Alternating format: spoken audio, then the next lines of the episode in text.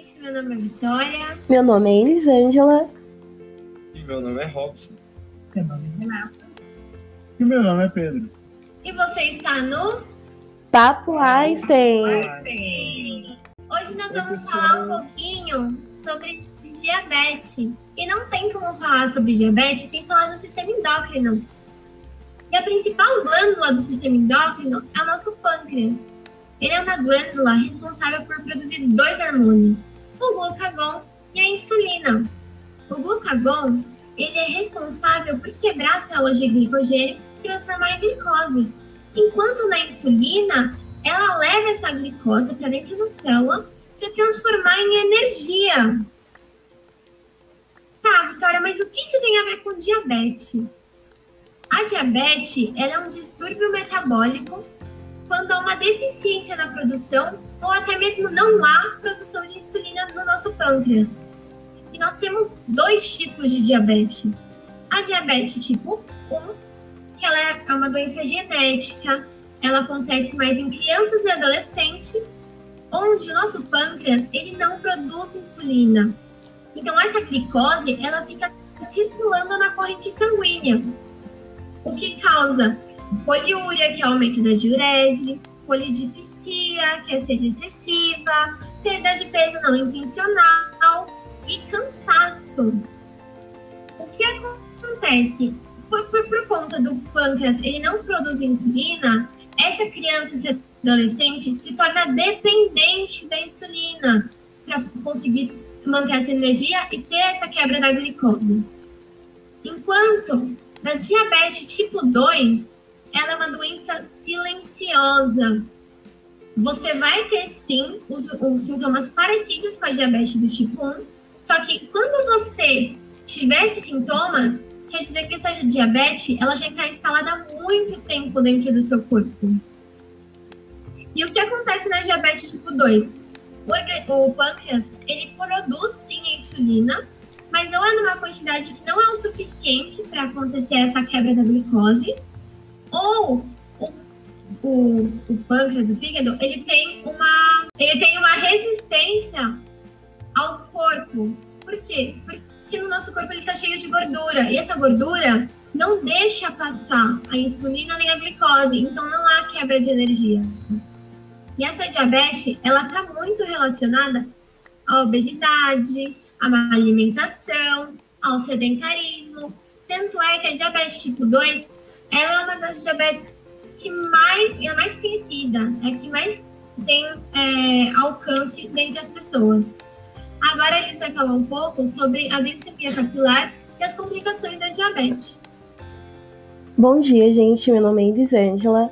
É, como a Vi disse, a diabetes né, está muito relacionada a- ao sistema endócrino, é um distúrbio metabólico, onde tem um nível muito alto de glicose na corrente sanguínea, porque a insulina, né, ela não dá, não dá conta de transportar toda essa glicose, o corpo ele apresenta uma resistência insulínica, então essa glicose ela fica circulante nos vasos sanguíneos. E é muito importante a gente é, mensurar essa quantidade de, de, de glicemia, né? Essa quantidade de glicose, a gente ter um controle. E como que é feito esse controle?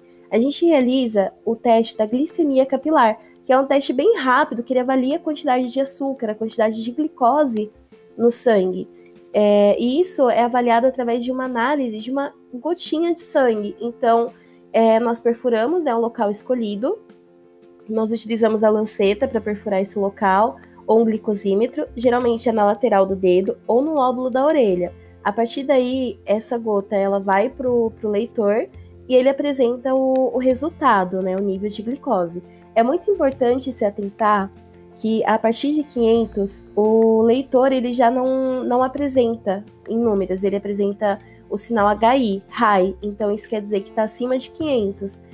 É, tem muitos casos né, de erros médicos, é, de erros na enfermagem relacionados a isso, porque confundem né, com, com mau funcionamento do aparelho, mas não, se apresentar esse sinal, tem que chamar o médico, enfim, né, para prestar o devido cuidado, que essa pessoa está com nível de glicose muito alto. E como a gente está falando de uma perfuração, é uma abertura, né, uma porta aberta para para micro-organismos, nós temos que tomar alguns cuidados, como higienizar as mãos, é, fazer antisepsia do dedo que vai ser lancetado, secar bem o dedo, escolher a lanceta correta, né? Conferir se o código que aparece no visor é o mesmo do tubo da fita, porque senão pode dar erro no, no resultado. É, e lancetar o dedo, perfurar o dedo apenas quando aparecer um desenho de gota no visor. E após né, a realização do exame, sempre anotar o resultado no diário de controle, com a data e horário né, é, e os detalhes, o resultado. E após a realização do exame, sempre tem que descartar a agulha e a lanceta no local correto, que seria o lixo de perfuro cortante. E o último cuidado, que é muito importante, que é o revezamento do local. Por que, que tem que fazer o revezamento do local? Porque conforme você vai perfurando, esse local ele fica, entre aspas, calejado. E principalmente se tratando de uma pessoa diabética, isso é comum acontecer porque tem a perda de sensibilidade. Isso está associado às complicações de, é, micro e macrovasculares. A complicação microvasculares, é, microvascular, ela está relacionada aos pequenos vasos, né? Então, ocorrem algumas complicações como perda de sensibilidade, dificuldade de cicatrização. Já a macrovasculares, ela está relacionada a vasos sanguíneos de de grande calibre, como artéria, já é relacionado né, ao sistema cardiovascular. Então, pode gerar complicações como infarto agudo do miocárdio, é, angina pectoris, AVC, entre outras doenças né, relacionadas ao sistema cardiovascular. Agora eu vou passar a palavra para o Robson, né, que ele vai falar de algumas complicações mais severas, além da micro e macrovascular. Oi, pessoal, tudo bem? Vou estar falando primeiro sobre uma das complicações mais comuns, que é a cetoacidose.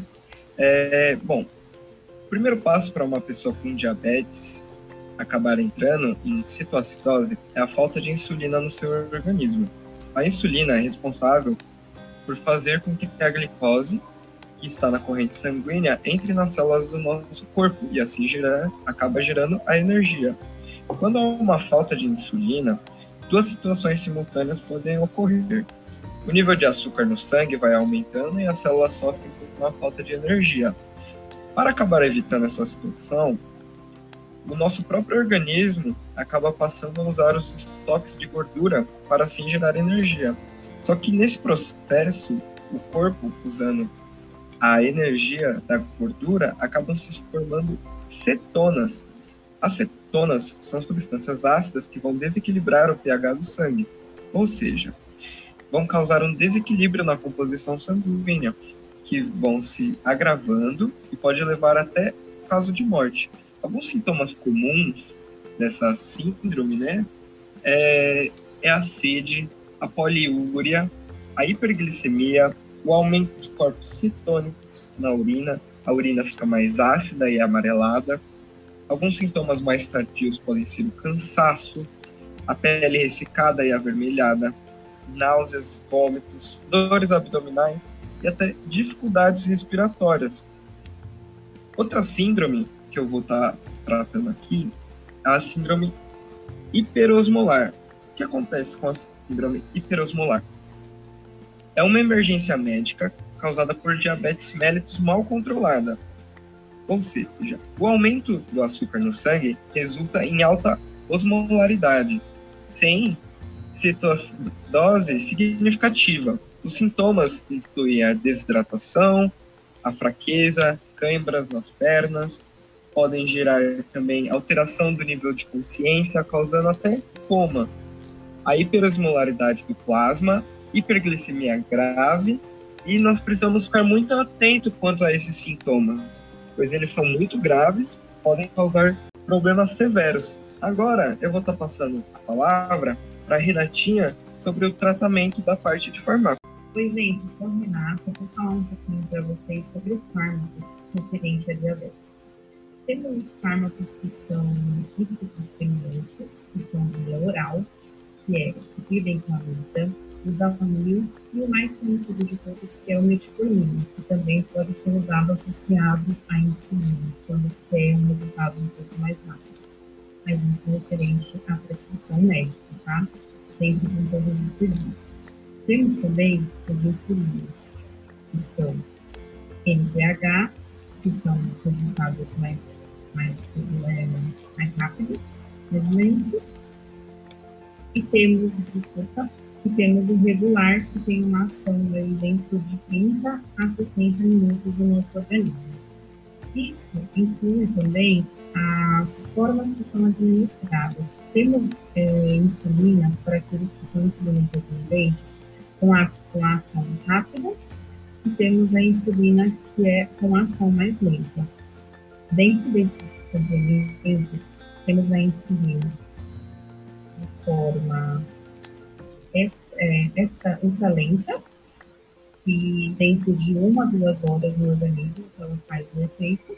Temos a ultra rápida, que é associada dentro do nosso organismo dentro de 10 a 15 minutos. E temos a rápida, que é comum de 30 a 60 minutos.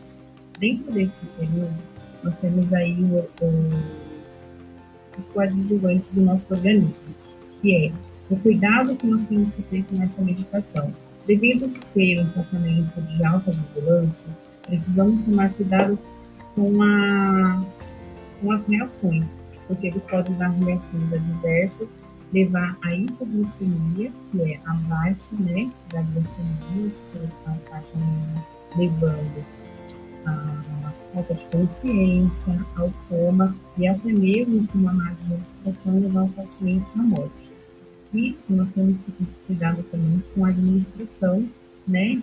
A seringas, a, as unidades de que são unidades internacionais, devido a, ao tratamento ser é, é, de alto risco.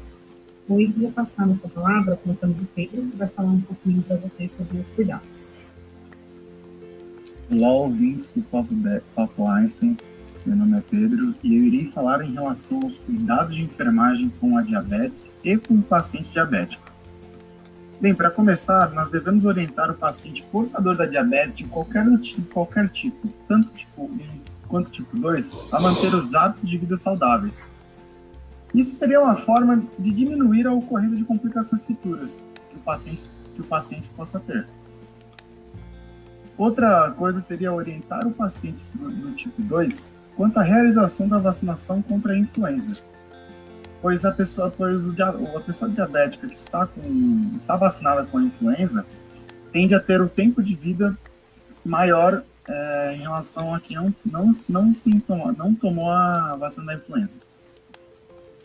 Outra coisa seria é, monitorar o paciente e educar quanto ao tratamento farmacológico prescrito pelo médico, que seria é você falar para o paciente seguir os horários dos farmácios corretamente e principalmente explicar ao paciente sobre as reações e o que fazer sobre os hipoglicemiantes. Outra coisa seria educar e monitorar o paciente em uso, em uso de insulinoterapia, que é falar corretamente como que é a forma de aplicação, mencionar sobre a aplicação em diferentes lugares do corpo e as possíveis complicações informar sobre o uso dos instrumentos existentes para o uso de insulina e orientar sobre como utilizar os materiais para diabetes, como seringa de insulina, agulha de aspiração, frascos de insulina regular e ou NPH com identificação padrão, e etc.